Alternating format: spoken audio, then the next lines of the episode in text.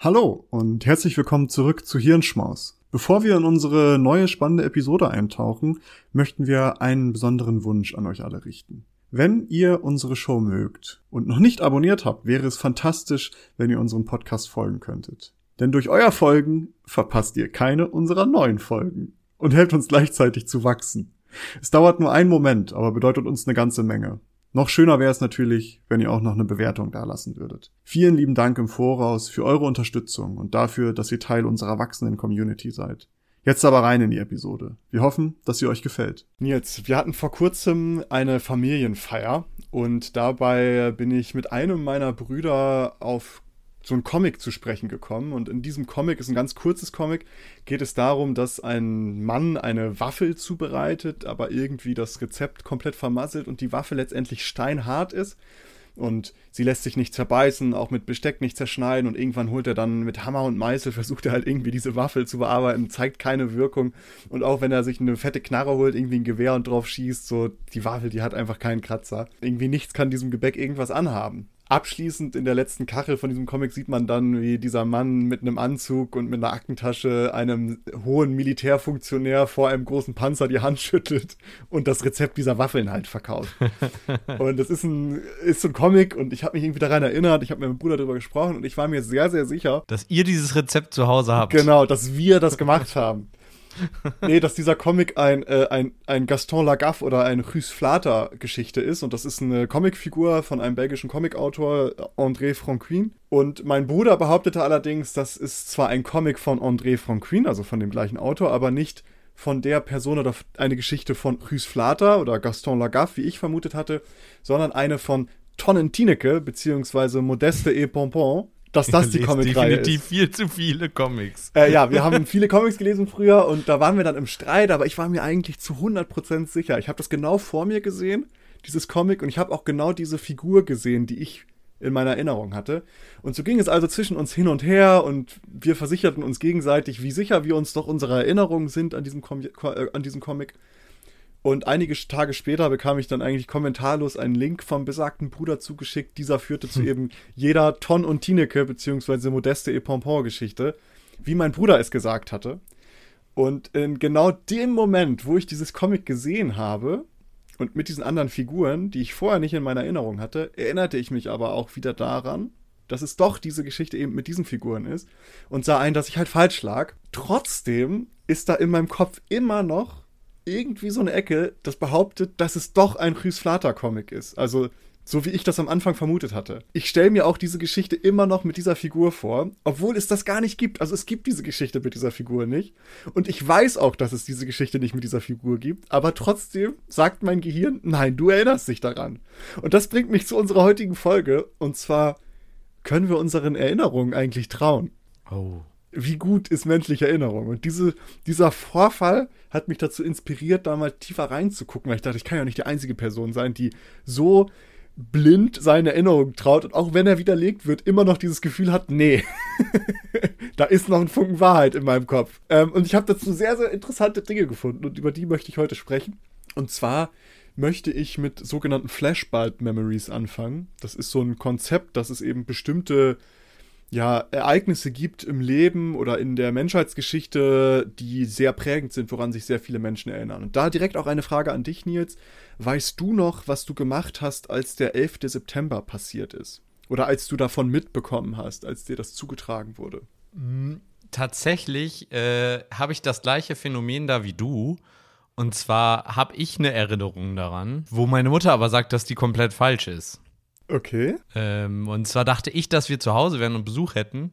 Ich das aber im Fernsehen gesehen hätte, aber meine Mutter sagt, wir waren beim Zahnarzt. Also einer von uns beiden hat Unrecht. Ja. Weil wir waren, also ich bin mir sehr sicher, dass wir keine Zahnarztpraxis zu Hause haben und dementsprechend nicht beides zur selben Zeit eigentlich sein kann. Aber eventuell war es auch.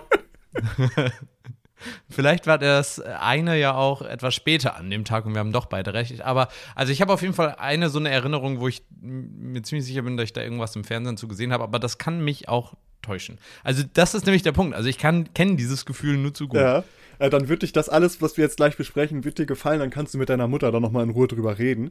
Ähm, aber tatsächlich, ich habe auch mal bei uns bei Instagram all unsere Follower, die da sind, habe ich mal gefragt, ob Leute sich noch daran erinnern. Also einfach nur erinnerst du dich daran, wo und mit wem du irgendwie unterwegs warst, was du gemacht hast, als du halt das erste Mal vom 11. September mitbekommen hast. Und 79% der Personen, die da abgestimmt haben, erinnern sich dran.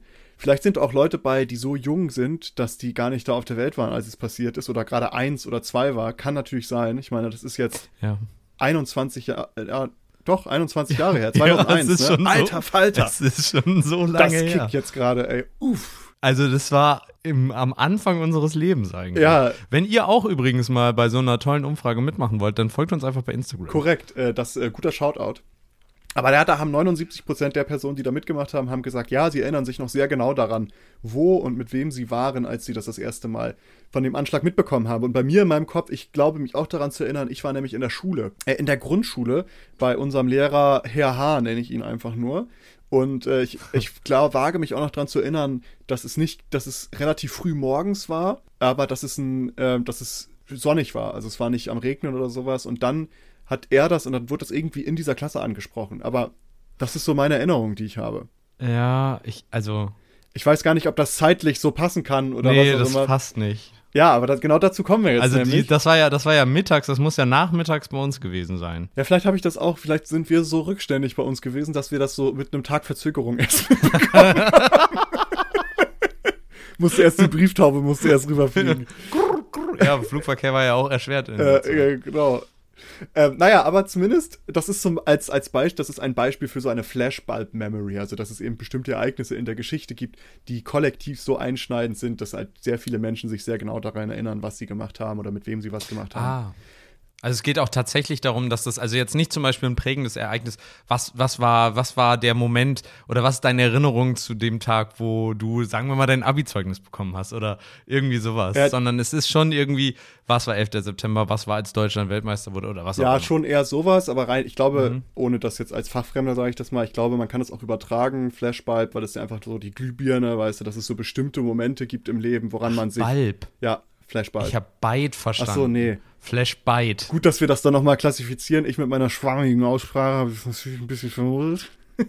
Nee, ich dachte jetzt so ein Byte im Sinne Äh. von wirklich, ne, wie so ein Byte am Computer. Nicht wie so ein Biss, sondern, ne, Ja. Der mit Y. Ja, weil, weil das so eine kleine Einheit Ja. so gesehen ist, ne? Bits und Bytes. Also es ist nicht das kleinste, sondern so ein bisschen Kontext ist mit drin. Aber gut. Hier ist so eine Glühbirne. Eine Glühbirnen-Erinnerung im Grunde. Ergibt auch Sinn. Ja, aber na, zumindest äh, 9. 9-11, ich nenne es jetzt einfach mal 9-11, um es kürzer zu machen, ist halt immer so eine Flashbulb-Memory als Beispiel.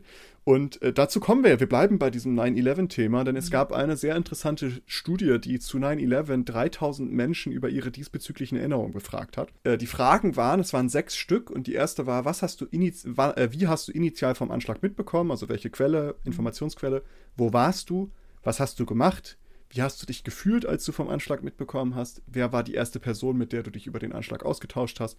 Und was hast du direkt vorher gemacht, bevor du über den Anschlag informiert wurdest? Der Clou bei dieser ganzen Studie ist aber, die Fragen wurden den Probanden an vier Zeitpunkten gestellt. Und zwar einmal direkt nachdem das passiert ist, dann elf Monate später, 25 Monate später und nochmal 119 Monate später, später Ho. nach 9-11 Ah, okay. um halt eben diese Frage, die wir uns gestellt haben, ne, wie, wie können wir unserer Erinnerung überhaupt trauen, um das zu beantworten, ist es besonders interessant, wie die späteren Antworten, also sagen wir mal, die knapp zehn Jahre später gekommen sind, ob die noch konsistent zu denen sind, die direkt Ja. nach 9-11 angegeben wurden.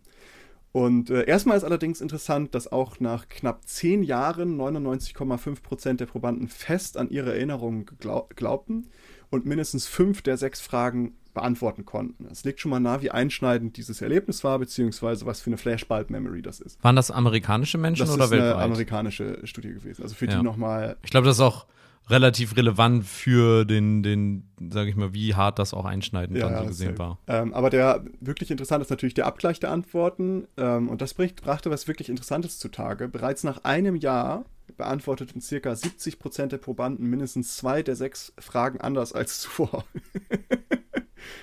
Äh, Im Durchschnitt stimmten, stimmten, lediglich bei äh, circa 63 Prozent der Antworten überein, die gegeben wurden.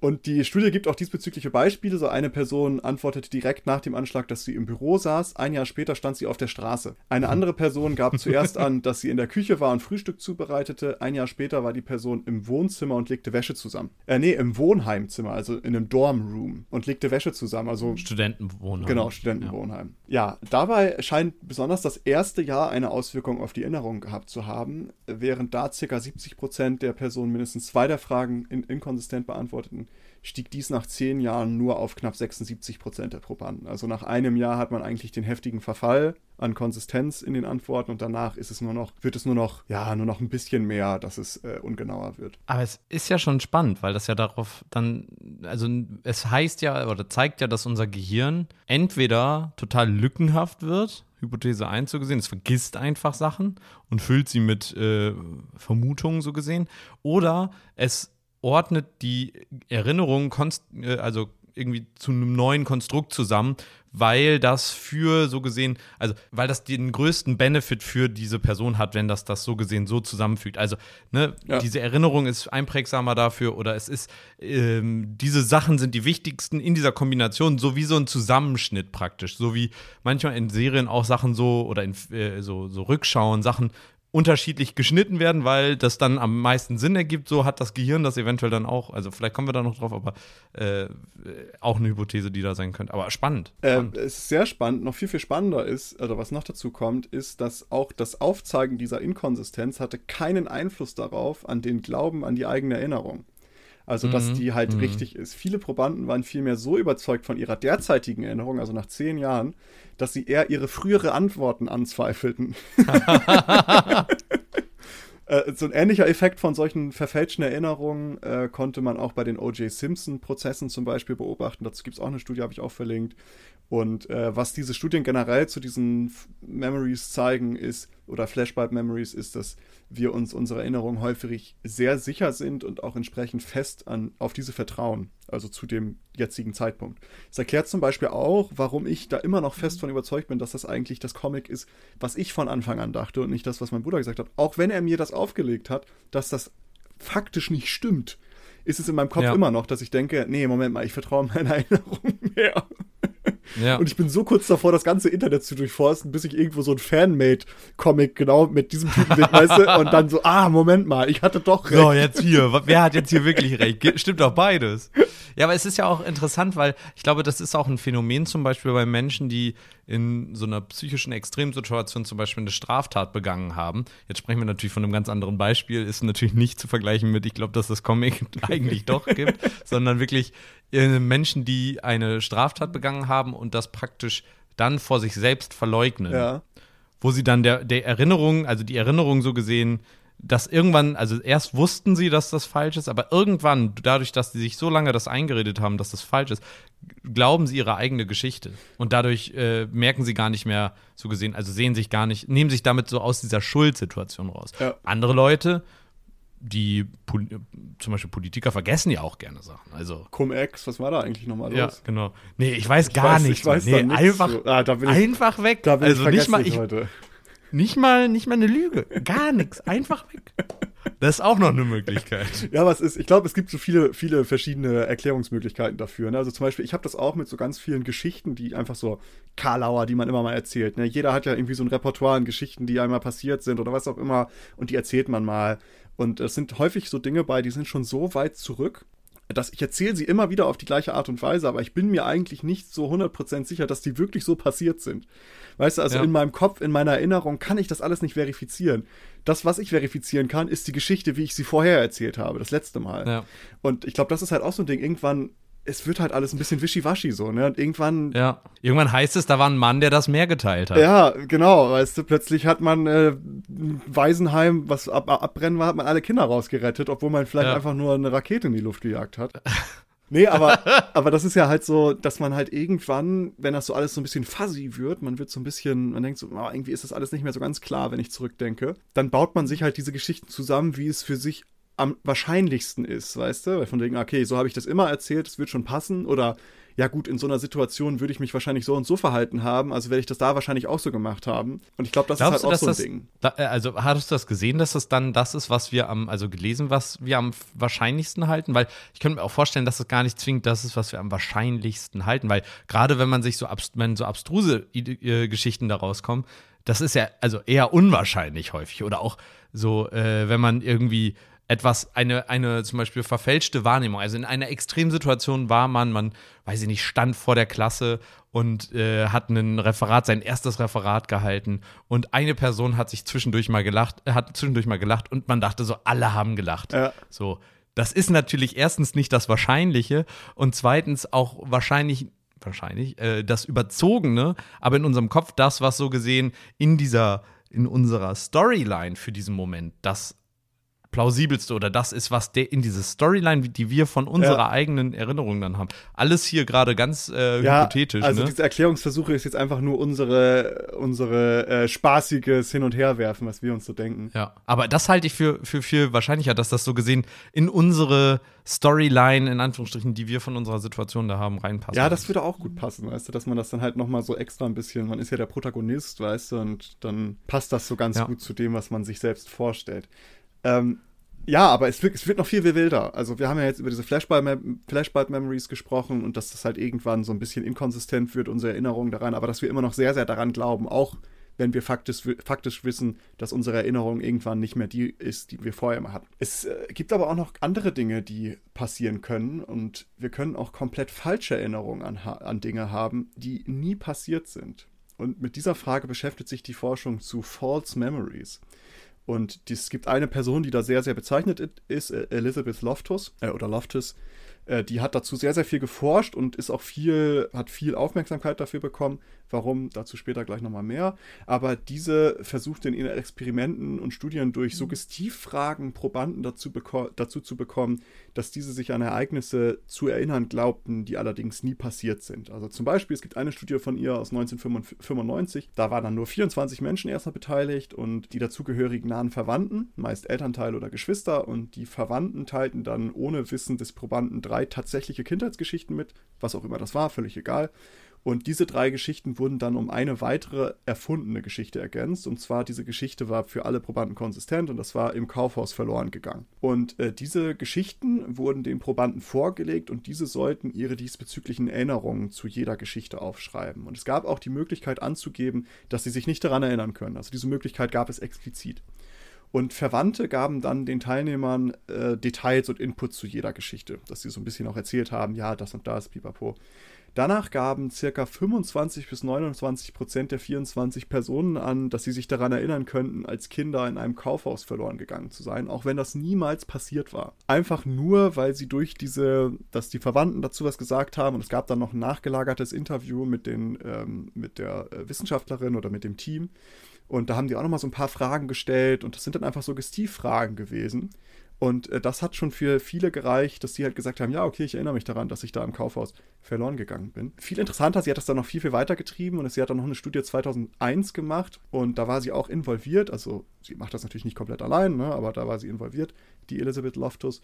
Und da wurden auch gefälschte Fotos genutzt, um halt falsche Erinnerungen zu erzeugen. Ein gefälschtes Foto äh, wurde da genutzt, dass die Probanden dabei zeigte, wie sie in Disneyland Bugs Bunny die Hand schüttelten.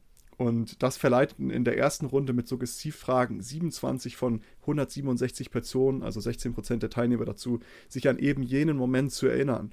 Nach mehreren Fragenrunden waren es sogar 36 Prozent. Wobei das natürlich völlig unmöglich ist. Du kannst Bugs Bunny nicht bei Disneyland antreffen. Bugs Bunny ist kein Disney-Charakter. Ja, du, mich hätte man damit auch bekommen. Also, Ich wusste es auch, weil als ich das gelesen habe, dass ich, okay, Bugs Bunny, Handschütteln in Disneyland, dachte ich so, alles klar, alles klar. Und dann plötzlich habe ich so gecheckt, so, nee, Moment mal, das geht ja gar nicht, weil das ist ja hier Looney Tunes oder wie auch immer die heißt. Das hat nichts mit Disney zu tun. überleg mal, jetzt sitzt die Truppe da zusammen und überlegt sich, wie sie dieses Experiment. Ey, wie geil wäre das, wenn wir was nehmen, was nicht mit äh, Disney, nichts mit Disney zu tun hat. Ja, geile Idee. Darf aber auch nicht zu abstrus sein. So, okay, okay, kein, kein, ah, wo, wobei Star Wars Charakter ist ja. Ja, wollte ich gerade sagen, vieles, vieles, was damals noch gegolten hätte, ist heute nicht mehr.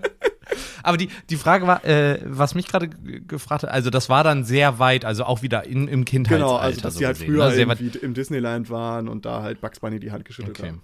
Ja, krass. Das ist aber nicht nur bei harmlosen Inhalten möglich, sage ich mal. Es gibt auch eine Studie aus 2015 mit 16 Personen, die dabei involviert waren, dass ähm, nach circa drei Runden mit Suggestivfragen circa 70 Prozent der Personen sich sogar detailliert an eine niemals ausgeführte Straftat erinnern konnten, die sie in ihrer Jugend begangen hatten. Also zum Beispiel Körperverletzung oder Diebstahl oder ähnliches. Krass. Es gibt noch eine weitere Studie aus, aus äh, 2001, auch wieder mit Elizabeth Loftus dabei. Die äh, konnte immerhin 18 Prozent der Teilnehmer dazu bringen, dass diese Angaben in ihrer Kindheit wahrscheinlich, in Anführungsstrichen, Zeuge von dämonischer Besessenheit von anderen Kindern gewesen zu sein. Die Frau überlegt sich auf, wie weit kann sie es treiben. Es ist immer so, weißt du, es wird so, es ist wie so bei Cards Against Humanity oder sowas. Jetzt so, so, Ja. so ein Stapel, wo sie so Dinge rauszieht, so, ich mache ein, oh, wieder eine falsche Erinnerungsstudie. Was für ein Thema haben wir denn heute? Dämonische Besessenheit. Und was für eine Personengruppe? Kinder. Oh Mann. Aber, wie ich bereits mehrmals angedeutet habe, war dies durch Manipulation oder Suggestion möglich. Und wie genau funktioniert das eigentlich? Am besten kann man das halt durch sprachliche Suggestion verdeutlichen. Wenn ich dir zum Beispiel ein Foto von einer Frau in einem Kleid zeige und dich irgendwann viel, viel später nochmal frage, welchen Grünton hatte das Kleid der Frau eigentlich? Dann gehst, wovon gehst du dann logischerweise aus? Du gehst davon aus, dass das Ja. Kleid grün war und korrigierst gegebenenfalls deine widersprüchliche Erinnerung an ein blaues Kleid, weil du denkst, okay, der würde das ja nicht ohne Grund sagen. Was für ein Grünton? Ist vielleicht Petrol oder was weiß ich, Aquamaringrün. Ach nee, das ist blau. Äh, ich kenne zu wenige Grüntone, Töne. Aber ne, das ist halt so eine Suggestivfrage. Du setzt schon logisch etwas voraus, was dann halt unterbewusst bei der Ja. Person ankommt, die dann sagt, ah ja, okay, Moment mal, vielleicht erinnere ich mich einfach falsch. Guck mal, ein, ein Beispiel dafür ist, da, also wie das funktioniert. Also es ist jetzt auch ein sehr persönliches, aber ich kann mich seltenst an die Haarfarbe von Menschen erinnern. Außer es ist jetzt etwas wirklich, wirklich Prägnantes, irgendwas Besonderes. Aber wenn es, also ich glaube, bei meinen besten Freunden äh, und meiner Familie würde ich es hinbekommen, aber so Menschen, selbst welche, die ich häufiger sehe, könnte ich nicht mehr zwingend sagen, welche Haarfarbe sie haben. Und da könnte man mir, glaube ich, auch relativ viel hier, welche, was für eine Blond-Tonart hat denn nochmal Person XY? Und dann äh, ist sie blond. Aber ich weiß eigentlich, dass ich nicht weiß, welche Haarfarbe die Leute haben. Aber ich glaube, wenn man solche Suggestivfragen. Also das Wichtige, was ich damit sagen will, ist, unser Gehirn nimmt ja äh, bewusst Dinge in einer reduzierten Form wahr.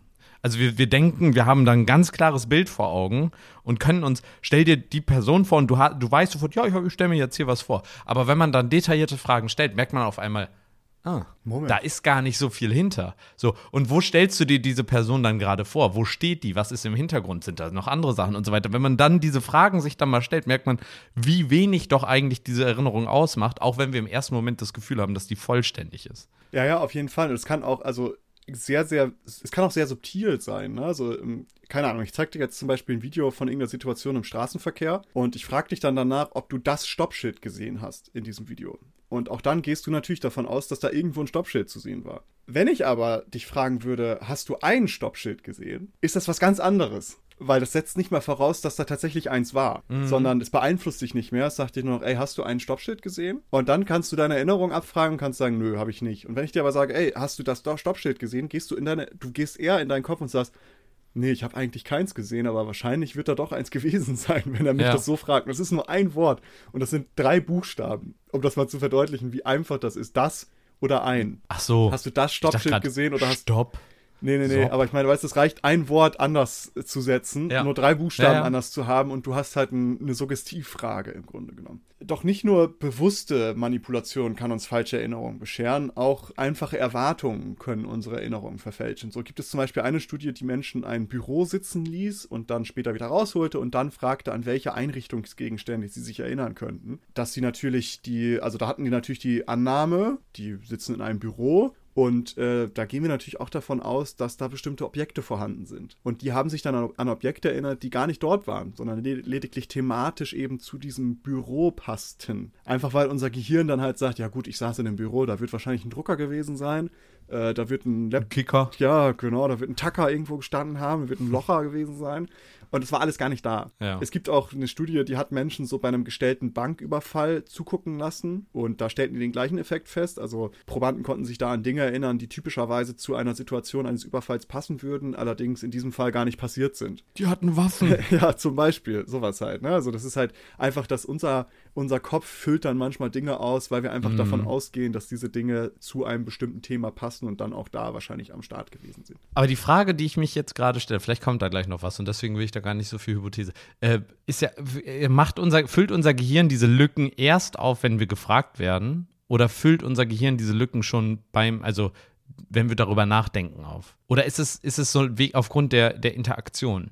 Ich möchte jetzt nichts Falsches sagen, deswegen, ja, da war wahrscheinlich eins. Ja, habe ich gesehen, ja. Ähm, dazu auch nur Spekulation, weil darum, also warum das alles so ist, ist relativ unklar. Ne? Und äh, ich kann dazu auch keine, also ich habe nichts in der Literatur gefunden, was für das für mich gut beantworten kann ähm, oder was eine Antwort darauf ist. Es sind nur Feststellungen, dass unsere Erinnerung halt sehr ja, komisch sein kann in bestimmten Ereignissen. Aber ich kann mir beides vorstellen. Also du hast ja irgendwie so einen Pressure auf der einen Seite, gerade bei so Suggestivfragen, ne? wenn so Leute sagen, ey, Ja, genau. was für eine, Fa- In was so einer für, Prüfungssituation. ja, was für ein Grünton hatte das Kleid und du möchtest ja nicht der Dulli sein, der sagt, ey, das war gar nicht grün, das war blau. Und Ja. dann falsch liegen, weißt du? Und ich glaube, es hat viel so mit diesem Peer Pressure zu tun, genau wie dieses, es gibt ja auch diese Studien, wo so irgendwie sieben Leute in einem Raum sitzen, aber nur eine Person ist wirklich als Teilnehmer dabei und das andere sind so bezahlte Leute, die da halt einfach als Schauspieler am Start sind. Und dann werden irgendwelche Bilder gezeigt und sagen, ja, welche Farbe hat dieser Strich? Und das ist eindeutig ein schwarzer Strich und alle sagen, ja, der ist grün. Ja, ich dachte auch, dass bei diesem, bei diesem komischen Kleidfoto, wo Ja. alle gesagt haben, ist es weiß oder gold oder blau oder schwarz? Wo ich mir so denke, das kann doch keiner ernst meinen, diese Frage. Aber was für eine Farbe hat es denn, Nils? ja, weiß ich nicht mehr, welches mehr hatte, aber auf jeden Fall die eine. Also, Ja, aber ich glaube, das ist halt häufig so, dass man halt entweder halt so einen Pressure dazu hat, das dann einfach Konformität zu zeigen mit dem, was andere behaupten. Und gleichzeitig ist es natürlich auch irgendwie eine, man möchte sich auch nicht die Blöße geben und sagen, oh, so genau habe ich das nicht gesehen. Das habe ich mir Ja. nicht so genau angeguckt. das stimmt. Ähm, und unterbewusst ist das, glaube ich, halt einfach so ein Ding, dass man sagt, man, man strebt Konformität an und sagt so, ja, ja, wenn du das sagst, wird das schon passen. Ohne dass man da großartig drüber nachdenkt, glaube ich. Es wird aber noch viel wilder. Also jetzt haben wir, wir haben schon, wir haben uns angeguckt, Flashbulb Memories, wir haben uns False Memories angeguckt. Es gibt auch noch den Mandela-Effekt, heißt der. Und es gibt einige Untersuchungen, die den Schluss zulassen, dass es auch kollektive falsche Erinnerungen geben kann. Und das nennt man Mandela-Effekt. Das ist danach benannt, dass viele Menschen glauben, sich daran erinnern zu können, dass Nelson Mandela bereits in den 1980ern im Gefängnis starb und nicht erst 2013, nachdem er mehrere Jahre noch Präsident von Süda Südafrika war.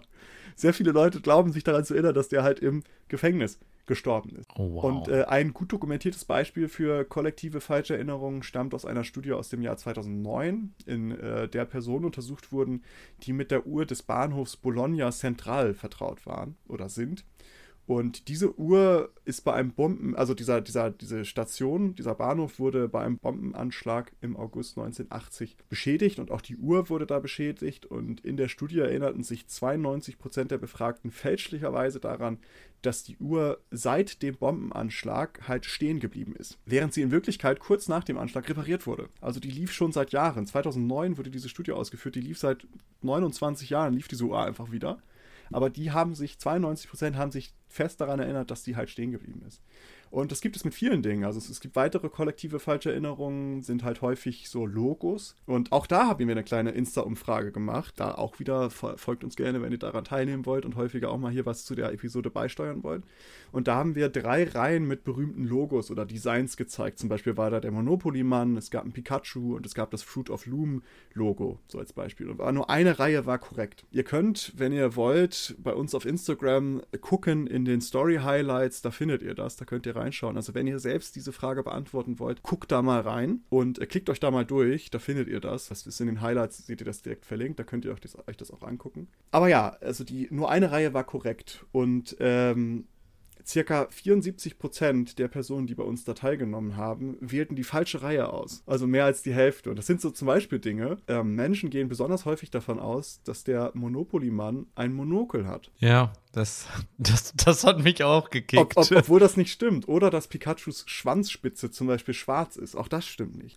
Ähm, oder, Nils, das ist auch noch eine interessante Frage. Erinnerst du dich an eine sehr iconic Line aus Star Wars, wo Darth Vader auf Luke trifft, ganz am, also ich sag mal so die iconic Line, was sagt Darth Vader dazu Luke? Ähm, ja, man denkt ja immer, äh, ich bin dein Vater, I'm your father oder sowas. Ja, aber mach mal ganz. Er hat ja gesagt, sagt er davor noch was? Achso, nee, das weiß ich nicht. Sagt er, sagt er, Luke. Luke, ich bin dein Vater. Ja, so ist, glaube ich, die, diese, diese Misconception. Ja, weil die Misconception ist mit dem, mit dem Namen Luke. Also, dass er sagt, Luke, ich bin dein Vater. In Wirklichkeit sagt er, nein, ich bin dein Vater. Ähm, in meinem Kopf ah. war das zum Beispiel auch sehr verankert, dass ich immer dachte, er sagt, Luke, ja. ich bin dein Vater. Äh, warum das so ist, weiß man auch nicht genau. Dass es diese, diese Common Misconceptions gibt. Es gibt da so Erklärungsversuche, zum Beispiel, dass das in den Medien irgendwie mal falsch berichtet wurde oder ähnliches und dass halt sehr viele Leute darauf dann halt hängen geblieben sind und so weiter. Also, aber man genau weiß man das nicht so. Boah. Äh, ich, ich würde noch auch eben kurz einen Einwurf machen. Schieß los. Ich, ich kack ab. Also ich habe hier parallel, ähm, jetzt sehe ich es auch. Ich habe hier parallel die mich der Frage nochmal hingegeben, ist das Kleid blau schwarz oder weiß-gold. das hat mich jetzt nicht losgelassen. Weil ich dachte mir, mittlerweile muss doch jemand herausgefunden haben, welche Farbe das hat. So, und jetzt ist es so. Was dachtest du bei dem Kleid? Was war's? Oh, ich weiß es auch. Ich glaube, weiß-gold. Genau das dachte ich auch. Ich dachte, ist doch klar. Will mich, wollen die Leute mich verarschen? Warum sehen die da Schwarz-Blau. So, die Erklärung dafür ist, dass unser Gehirn halt intuitiv entscheidet, ganz schnell entscheidet, was das ist. Also für beides gibt es plausible Erklärungen. Das eine ist halt in einem, ähm, wenn das zum Beispiel so ein bisschen überbelichtet ist und in dem anderen ist es halt ein bisschen unterbelichtet und so weiter. Ja, wie sich jetzt herausstellt, ist das fucking Kleid blau-schwarz. Und zwar kann man das auch erkennen. Und zwar sind neben dem Kleid, also wenn ihr das nochmal aufmacht, dann seht ihr, dass neben dem Kleid noch ein anderes Kleidungsstück hängt. Und da sieht man, dass das, und auch im Hintergrund sieht man einfach, dass das gesamte Bild vollkommen überbelichtet ist. Und äh, dann wird aus der Geschichte, dann macht unser Gehirn, das ist wie so eine optische Täuschung halt, dann macht unser Gehirn daraus eben weiß-gold und in Wirklichkeit ist es so ein dunkler Schwarzton und, und ein blaues Kleid. Tja. Ja, gut, dann haben wir das jetzt auch ein für alle Mal geklärt. Es ist blau-schwarz. Sieht so ein bisschen tatsächlich, finde ich, aus, wenn ich das jetzt so sehe, in diesem Blauton wie bei Harry Potter Feuerkelch, wo diese ähm, Mädelsschule da so gesehen ankommt. Auch interessant, dass da nur Frauen und Männer getrennt sind, nur in Hogwarts sind sie gemischt. Anderes Thema, können wir irgendwann mal drüber sprechen, aber egal. Aber ist mir jetzt gerade so Ich wollte gerade sagen, aber, äh, aber so, das ist ja auch nochmal ein interessantes Thema, worüber, wie wir sagen, können wir mal eine Folge zu machen, was wir eh nicht machen. Aber ähm, so optische Täuschung, es gibt zum Beispiel diese, kennst du diese optische Täuschung, wo der so ein, so ein, so ein Fenster hat, das hängt an so einem sage ich mal, an so einem Tau und das dreht er dann und man hat das, das dreht sich eigentlich immer 360 Grad, aber man hat die ganze Zeit das Gefühl, dass er nur bis zur Mitte geht und dann wieder zurück, immer so hin und ja. her. Und dann steckt er da so ein, so ein, so ein, so ein Stift zwischen. Äh, das ist da, also dein, du, der zeigt dir sogar, wie das funktioniert und du checkst es trotzdem nicht, wenn er das nochmal so dreht. Du, dein, dein Gehirn ist einfach so ein Cluster. Du sitzt da und denkst, nein, das, der dreht sich mit, warum kann ich das nicht sehen? Ich weiß, ja. dass es so ist. Ja, das ist voll verrückt, wie unser Gehirn da äh, dann einfach so doch simpel dann irgendwie funktioniert und diese Sachen halt nicht also sich erklären kann. Ja, nicht zu verwechseln mit der optischen Enttäuschung, die man jeden Morgen im Spiegel sieht. Auch so gut. äh, ja, gut, aber kommen wir wieder zurück zur Erinnerung und wie, äh, wie kann man seiner Erinnerung trauen. Ich möchte noch mal kurz so ein bisschen auf die Auswirkungen davon zu sprechen kommen, denn das ist ja schon irgendwie alles ein bisschen spooky, ne? Müssen wir uns jetzt die ganze Zeit so denken, so, okay, erinnere ich mich daran? Ist das wirklich wahr? Und eine, ein großer Punkt, warum das überhaupt so groß untersucht wurde und warum auch die Elizabeth Loftus da so involviert war, ist, äh, Verurteilung, also Strafprozesse. Es kann sein, dass falsche Erinnerungen dazu ja. führen, dass unschuldige Menschen verklagt oder verurteilt werden. Dazu bereits gibt es sehr viele dokumentierte Fälle. Bei vielen berühmten Fällen aus den 90ern war eben auch diese Elizabeth Loftus als Expertin involviert. Und in den Shownotes findet ihr einen ausführlichen Artikel, der sich mit ganz vielen Beispielen von Mord, sexuellem Missbrauch und sogar zu einer Vorschule, die von etlichen Eltern beschuldigt wurde, sexuellen Missbrauch und satanische Rituale durchzuführen. Also wo das auch so kollektiv war, dass viele Menschen das geglaubt haben oder dass sich falsch erinnert haben an etwas, viele Kinder.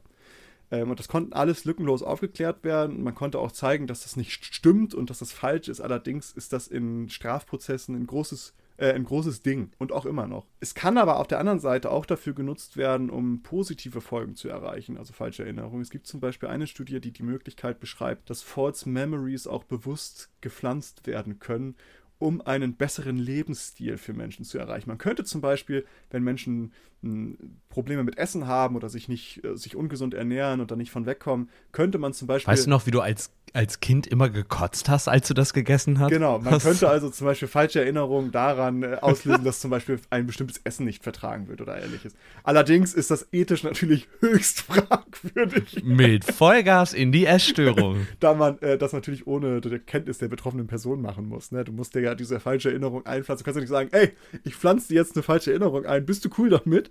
Dann erinnere dich mal daran, dass du Pommes nicht verträgst. So, das muss dann ja irgendwie mit so Suggestivfragen und Manipulation muss man die Person dazu hinbekommen, dass das eben, ja, dass die das dann halt sich falsch erinnert. Ist höchst fragwürdig. Es gibt Umfragen dazu, wie Leute das unterstützen würden. Ich habe euch das mal äh, verlinkt und da ist es interessant. Es gibt da kulturelle Unterschiede scheinbar, ob man das unterstützt, diese falschen Me Memories zum positiven Gain irgendwie einzupflanzen. Ja, könnt ihr euch mal angucken. Geht ja so ein bisschen in die Richtung eigentlich von äh, Placebo- bzw. Nocebo-Effekt. Also, ne, ähm, ich in dem Fall induziert nicht durch ein Medikament, von dem ich dadurch äh, da, da ausgehe, sondern tatsächlich durch einfach nur praktisch durch Worte oder durch, durch Erinnerungen, die es halt nicht gibt. Aber sie führen zu einem äh, Effekt, den wir haben. Und wenn der eben auch nicht körperlich unter Umständen ist, aber zu einem psychischen Effekt. Auf einmal mögen wir Sachen nicht mehr.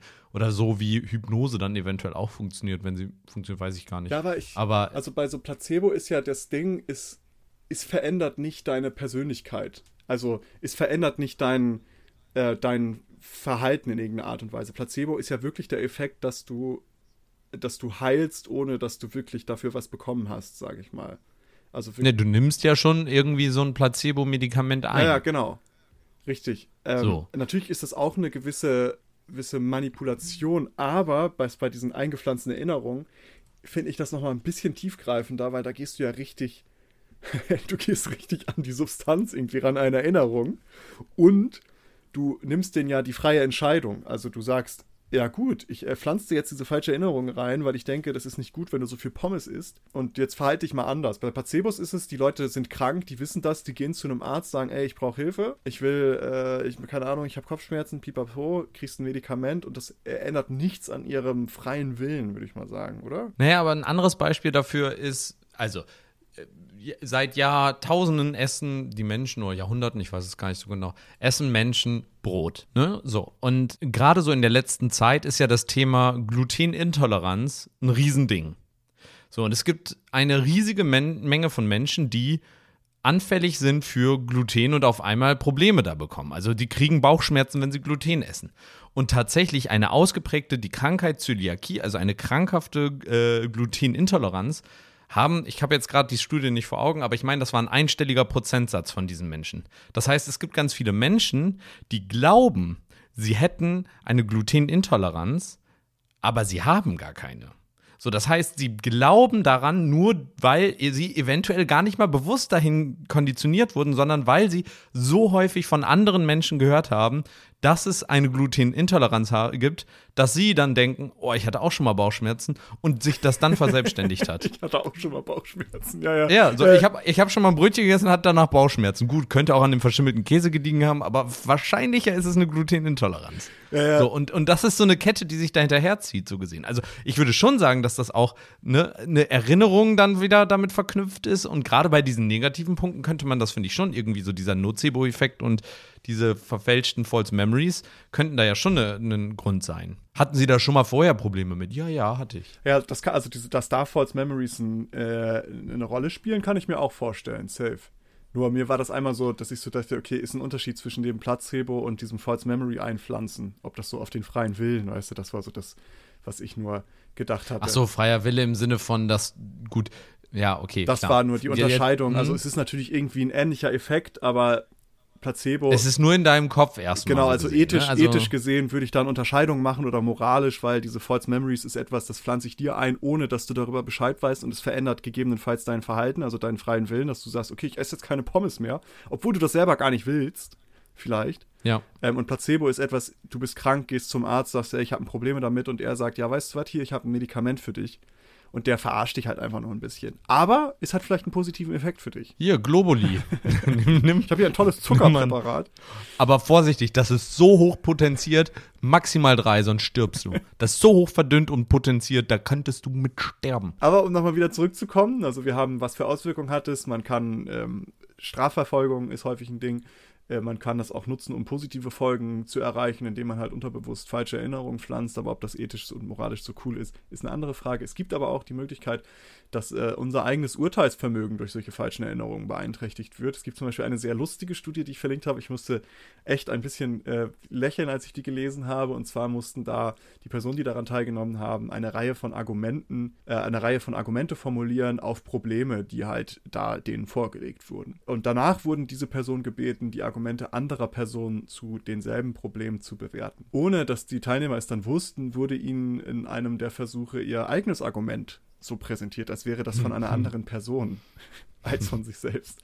Von den Personen, die die Manipulation akzeptierten, also die das nicht erkannt haben, die nicht gesagt haben, ey, das ist ja, Moment mal, ihr habt mir eigentlich meine eigene Antwort als andere untergejubelt, die das also akzeptiert haben und damit glaubten, Argumente anderer Personen zu bewerten, von diesen Personen lehnte mehr als die Hälfte, also circa irgendwie 56 und 58 Prozent, lehnten ihre eigenen Argumente ab. haben gesagt, so, nee, das finde ich nicht so gut.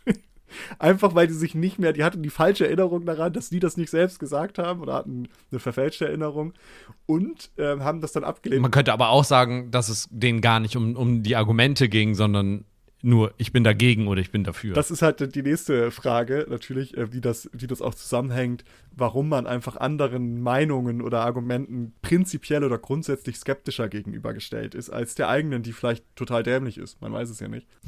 Globuli wirkt. Vielleicht ist das aber eine gute Maßnahme, um sich selbst immer wieder vor Augen zu führen, dass man selbst sehr viel Scheiße redet, weißt du? Also man, Oh ja. man formuliert immer mal so, man hat so, keine Ahnung, ich habe jetzt hier so einen Zettel mit so Themen, sagst du Ukraine-Krieg oder was weiß ich. Und dann schreibe ich mir da so ein paar Argumente zu auf und dann werden die weggeschlossen und irgendwann kommt eine Person zu mir und sagt so, ach guck mal hier, ich habe hier so, ich denke das und das über den, über, über dieses Problem oder über die Corona-Maßnahmen. Und dann liest er mir einfach meine eigenen Argumente vor, ich habe das schon längst wieder vergessen und dann hasse ich alles, was da steht. Und denke so, naja, vielleicht bin ich doch nicht so, bin ich doch nicht so cool, wie ich mir das vorgestellt habe. Ja, es, es, es sichert einem ja, ne, wenn man die eigenen Argumente glaubt, so gesehen, das sichert einem die, das, also zu, dass man selbst sicher ist, so gesehen. Das Ja. ist ja das, das Weltbild und, und das gibt einem ja Sicherheit. Und wenn das erschüttert wird, dann. Und Ja. auch natürlich, äh, darüber haben wir auch schon mal gesprochen in einer Episode, extrem politisch, glaube ich. Da haben wir so über, über Gruppen und extreme politische Positionen und Gruppierungen gesprochen und warum die sich so zusammentun. Und man sichert sich ja auch die Gruppenzugehörigkeit, ne? wenn man sich seiner Ja. eigenen Sache sehr sicher ist und auch versucht, alles abzulehnen, was irgendwelche anderen Personen einen vorliegen, auch wenn das vielleicht man selbst ist. Ja. man kann niemandem mehr vertrauen, nicht mal, nicht mal sich selbst. Gibt es da nicht dieses eine Meme zu, Ja. Wo, wo sich der. Diesen kleinen Jungen mit dieser Pistole, der hinter sich selbst Ja, steht. genau, so, und sich selbst in. Selbst Absoluter in, Klassiker. Das ist so ein altes Ding, aber ich erinnere mich auch heute noch sehr genau an dieses. Oder der, der, der, hier der Astronaut. Gibt's auch noch. Ja, das ist nicht so ein Klassiker, daran erinnere Ja, ich mich nämlich nicht. Aber naja, ähm, um die, die Forschungsfrage, der wir uns am Anfang gewidmet haben, war ja, inwiefern kann man seiner eigenen Erinnerung eigentlich glauben? Das wollten wir ja so ein bisschen besprechen heute. Und naja, es gibt bestimmte, um das mal so zusammenzufassen, es gibt eben bestimmte Ereignisse, sogenannte Flashbulb-Memories, und diese können sehr inkonsistent sein, unsere Erinnerung daran, auch wenn wir weiterhin fest davon ausgeben, ausgehen, dass wir uns korrekter daran erinner erinnern. Ebenso können wir auch komplett falsche Erinnerungen haben von Ereignissen, die niemals stattgefunden haben oder niemals stattgefunden haben können.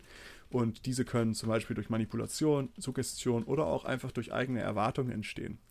Äh, falsche Erinnerungen können sogar so weit verbreitet sein, dass diese kollektive Ausmaßen annehmen. Man spricht dann vom sogenannten Mandela-Effekt, wenn viele Menschen die gleiche falsche Erinnerung teilen. Und falsche Erinnerungen können dabei negative Auswirkungen, zum Beispiel bei Strafprozessen ähm, und bei der eigenen Urteilsfähigkeit haben. Alternativ könnten manipulierte falsche Erinnerungen aber theoretisch auch genutzt werden, um Lebensstile zum Positiven zu ändern. Das mal so als Fazit. man kann seiner Erinnerung vielleicht nicht immer zu 100% vertrauen. In diesem Sinne schließen wir dieses Thema damit ab, aber wir bleiben natürlich noch mal kurz dran für eine kleine, wirklich fixe ähm, Abschlussfrage, wie das so bei diesen langen Episoden immer der Fall ist. Und wir hatten schon Weihnachten, glaube ich, gerade angeschnitten, die Feiertage. Hast du so ein saisonales Lieblings- Gericht oder ein Lieblingssnack, wo du sagst, ja, das ist sowas zu dieser Jahreszeit, da esse ich voll gerne Spekulatius oder so. Ah, ich bin ja leider so ein Grinch, ne? Ah, also okay. ich bin gar kein Weihnachtsmensch. Äh. Dementsprechend, nee, also, was, also allgemein winterlich finde ich natürlich Suppen geil. Ja, das ist sowas, das, Also ich das bin- passt auch. Ja, ja, also finde ich auch. Das ist, Genau. Also Suppe finde ich halt schon immer ziemlich gut. Da früher fand ich äh, auch, als ich noch Käse und so einen Kram gegessen habe, fand ich auch Raclette gut. Das äh, habe ich jetzt aber auch nicht mehr, lang, äh, also ist jetzt auch nicht mehr so geil ohne Käse. Ja, ich glaube, für mich wäre es dann Tee und Suppe. Äh, gute Wahl. Suppe ist, ähm, ist ein schönes Ding. Da habe ich gleich auch noch eine kontroverse Frage zu. Aber äh, sch Ich- schieß mal nee, los. Mal, ich, wir klären erstmal kurz die kontroversen Suppenfragen. Kannst du Suppe ohne etwas essen, was reingetunkt wird? ja. Okay, ich nicht. Ist es geiler mit was zum Reintucken? Ja. Aber kann ich das bei, ohne? mir ist ja. das, bei mir ist das fest miteinander verbunden. Nee, das geht auch gut ohne. Aber klar, so ein, so ein schönes Knoblauchbaguette Oh, oder so. Zwiebelbaguette. Mm. Ei, Ja, ja. Klar, manchmal esse ich auch nur Suppe, um eine gute Ausrede zu haben, Baguette. ein ganzes Baguette reinzuschieben. So ein komplettes Baguette. Eigentlich total gesund, das Essen. Einfach nur Gemüse Ja. in ein bisschen Wasser. 200 Milliliter Suppe, 400 Gramm Baguette. Ausgewogene Problem. Ernährung. Schön mit noch Margarine dick irgendwie draufgeschmiert Nee, das und nicht. dann Bei mir ist nie Knoblauch noch was drauf, außer Nutella. Naja, aber wenn du ein Knoblauchbaguette machst, dann musst du ja, du, du Ah, okay. haust ja nicht einfach Knoblauch so Ja, ja, drauf, gut. sondern da muss ja ein bisschen, ne, das braucht ja noch eine. Fettträger. Ja, ja, ja. Genau. Ja. Also es ist super healthy. Aber auch so, weiß ich nicht, so eine Tomatensuppe oder eine Brokkoli-Cremesuppe oder eine äh, hier Miso-Suppe oder was auch immer. Also Suppen, Hammer. Einfach für mich, ich stehe ja so auf diese dicken, ne? so Erbsensuppen, Eintopf, Linsensuppe. find ja, finde ich auch geil. Aber die klaren finde ich auch super. Ja. So eine Miso-Suppe, Oh, ja, das ist schon hammergut. Mit so ein bisschen einfach nur Gemüse noch mit rein. 10 von 10. Köstlich schmeckt. Könnte ich jeden Tag essen. ja, was ist dein weiterer Suppen-Hot-Take? Du hattest doch gerade gesagt, du hast noch eine Oh ja, Kontroverse. oh, oh, also, Kontroverse ist auf TikTok gewesen. Ich habe das erste Video gesehen und mittlerweile auch schon Folgevideos dazu. Das ist ein, ich weiß nicht, ob das eine Bubble ist, in der ich da bin. Ist ja meistens so. Die Suppenbubble. Aber Maurice, was machst du mit deiner Suppe? Ich esse die? Du isst sie. Okay. Es gibt nämlich eine Frau auf TikTok, die sagt, Suppe trinkt man. Äh, ich trinke halt so das, die letzten 15 Prozent ungefähr. Ja, also, dann gibt es diesen Linguistiker auf TikTok, der das dann mal auseinandergenommen hat. Der hat dann geguckt, da gibt es, glaube ich, irgendwie so ein Wörterbuch, wo man dann nachgucken kann, wie oft wird was verwendet. Und Essen gibt es auf jeden Fall, Schlürfen, Löffeln, alles dabei. Trinken aber eher selten. Höchstens in so Kontexten, wo es irgendwie die, nach einer OP konnten die das nicht trinken. Aber jetzt kommt der Take. Wenn wir uns das jetzt, klar ist das irgendwie sprachlich korrekt, aber wenn wir uns jetzt angucken, es ist eine Flüssigkeit. Wir trinken Kaffee, wir trinken also auch warme Getränke. Wir, warum, warum trinken wir dann nicht Suppe? Warum essen wir die? kommt halt auf die- wir kauen ja, eine klare Suppe kauen wir noch nicht Ich mal. wollte gerade sagen, ich glaube, es kommt auf die Einlage an und ob es gekaut werden muss. Weil ich glaube, zum Essen bedarf es dem, des Kauens. Genau, also es trinken ja eigentlich die richtige, auch wenn es jetzt nicht so genutzt wird, ist es aber eigentlich faktisch die richtige Aussprache. In also wäre es der Fällen richtige würde ich Begriff. sagen, ja. Nee, ich würde sagen, immer. Du trinkst ja auch, du trinkst ja auch einen, äh, einen, einen äh, wa- was haben wir denn für Getränke, die stückig sind? einen Kakao, wo sich der Kakao nicht richtig aufgelöst Oh, hat. sehr Den trinkst du hier auch. Da sagst du ja auch nicht, ich esse jetzt einen Kakao, wo Sahne vielleicht noch mit drin ist. Nee, nee, nee, da, da gehe ich nicht ganz d'accord. Also ich verstehe, dass man, wenn man so sagt, okay, es ist einfach nur Gemüsebrühe, dann trinkt man die auch. Aber sobald da eine, äh, eine Einlage drin ist, also du hast Karöttchen drin, ein Sellerie. Ja, dann isst du die Möhre und trinkst die Suppe. Nee, nee, nee, nee, nee, nee, nee. Damit fangen wir nicht an. Äh, weil es ist ja trotzdem, du kaust es ja trotzdem, bevor du es runterschluckst, kaust du es. Du schluckst ja nicht die Flüssigkeit runter und kaust dann den Rest erstmal. Wie isst denn du deine Suppe? Hä, ich, Ich schlürf erst die Flüssigkeit runter und esse dann, ich esse doch nicht mit dem Mund voller Suppe. Hä, na klar, Mit der damit Gefahr, das dass mir die Suppe schön noch saftig, schma- also schön saftig wird, weißt du, du hast, also wie viel Flüssigkeit hast du denn in so einem Löffel, dass du das erst runterschlucken musst? Ja, so eine Kelle halt immer. Also ich glaube, wir prügeln uns hier gleich. Maurice, ich lade dich jetzt demnächst mal zum Suppeessen ein. Ich wette mit dir Zum auch. Suppe trinken, meinst du? Ja, nee, ja genau, zum Essen. Wir machen mit Einlage. Du kannst also da die Einlage essen und dann. Ich, ich sag ja auch, ich esse eine Suppe. Aber ich gebe dieser Frau recht, wenn sie sagt, eigentlich müsste es heißen, wir trinken eine Suppe. Ähm, ja, ich habe ich hab noch so einen Hot Take, den ich mal irgendwo gesehen habe, ist, ist Cornflakes eigentlich Suppe? Ist Cornflakes Suppe? Naja, es gibt Suppen, die mit Milch gemacht werden. Ja. Was definiert eine Suppe? Das ist ja die andere spannende Frage. Wann ist es eine Suppe und wann ist es vielleicht auch einfach nur ein Gemüsetee? Gemüsetee, da sind wir auf einer ganz anderen. Aber da sind wir weg von Cornflakes. Weißt du, kann eine Suppe süß sein? Kann sie sein. Es gibt nämlich auch so süße Milchsuppen. So, die können süß sein. Aber Cornflakes ist ja im Grunde genommen genau das gleiche. Du hast eine Flüssigkeit und da ist etwas drin, was fest ist. Heißt was, da machen wir direkt jetzt die Webseite suppewirdgetrunken.de. die ist nämlich noch frei. Und Cornflakes ist Suppe, das brauchen wir auch noch. Cornflakes ist Suppe. Milch ist Gift, Cornflakes ist Suppe und äh, Su Suppe wird gegessen, äh, getrunken. Ja. Nee, das war auf jeden Fall der Hot Take. Ähm, ich ich werde das weiter bei TikTok im, im Blick behalten und wenn es da Updates gibt äh, an der Trink- oder Essfront, dann werde ich da auf jeden Fall auch in Zukunft berichten. Unbedingt. Aber das war auf jeden Fall das Ding. Was ist denn dein heißer, heißer, leckerer Weihnachtstipp oder Wintertipp? Äh, ich bin ja ähm, nur, nur halb deutsche Kartoffel. Und ähm, ich bin halb. Die andere Hälfte ist holländische Kartoffel. Genau, die andere ist ha- Niederlä niederländische Kartoffel, möchte ich doch bitten. Naja, aber zumindest, da ist ja Weihnachten nicht so das große Ding, beziehungsweise kulturell eigentlich überhaupt gar nicht. Mittlerweile natürlich auch schon, aber äh, das große Fest ist da ja Nikolaus. Das wird da ja riesig gefeiert. Und da, es gibt ja extra komplettes Essen, was nur für Nikolaus rauskommt in die Läden und dann für ein paar Wochen drin ist und dann wieder weg. Und da gibt es eine absolute Empfehlung, wenn ihr Spek Spekulatius mögt und auch so ein bisschen Ah. Marzipan. So, Mhm. es gibt, ähm, es nennt sich Refüllte Spekulars. Und das ist so weicher, also ich kann es gar nicht beschreiben. Es, es gibt kein Dependant, woran man das festmachen kann. Es ist Nee. so weiches Spekulatius und da innen drin ist halt noch so eine milde Marzipanschicht, die aber nicht so richtig heftig nach Marzipan schmeckt, sondern halt eher so ein bisschen, ja, nicht ganz so würzig, sage ich mal. Es ist sehr süß, wie alles aus den Niederlanden, was mit Süßigkeiten zu tun hat. Aber das ist so ein absoluter Klassiker.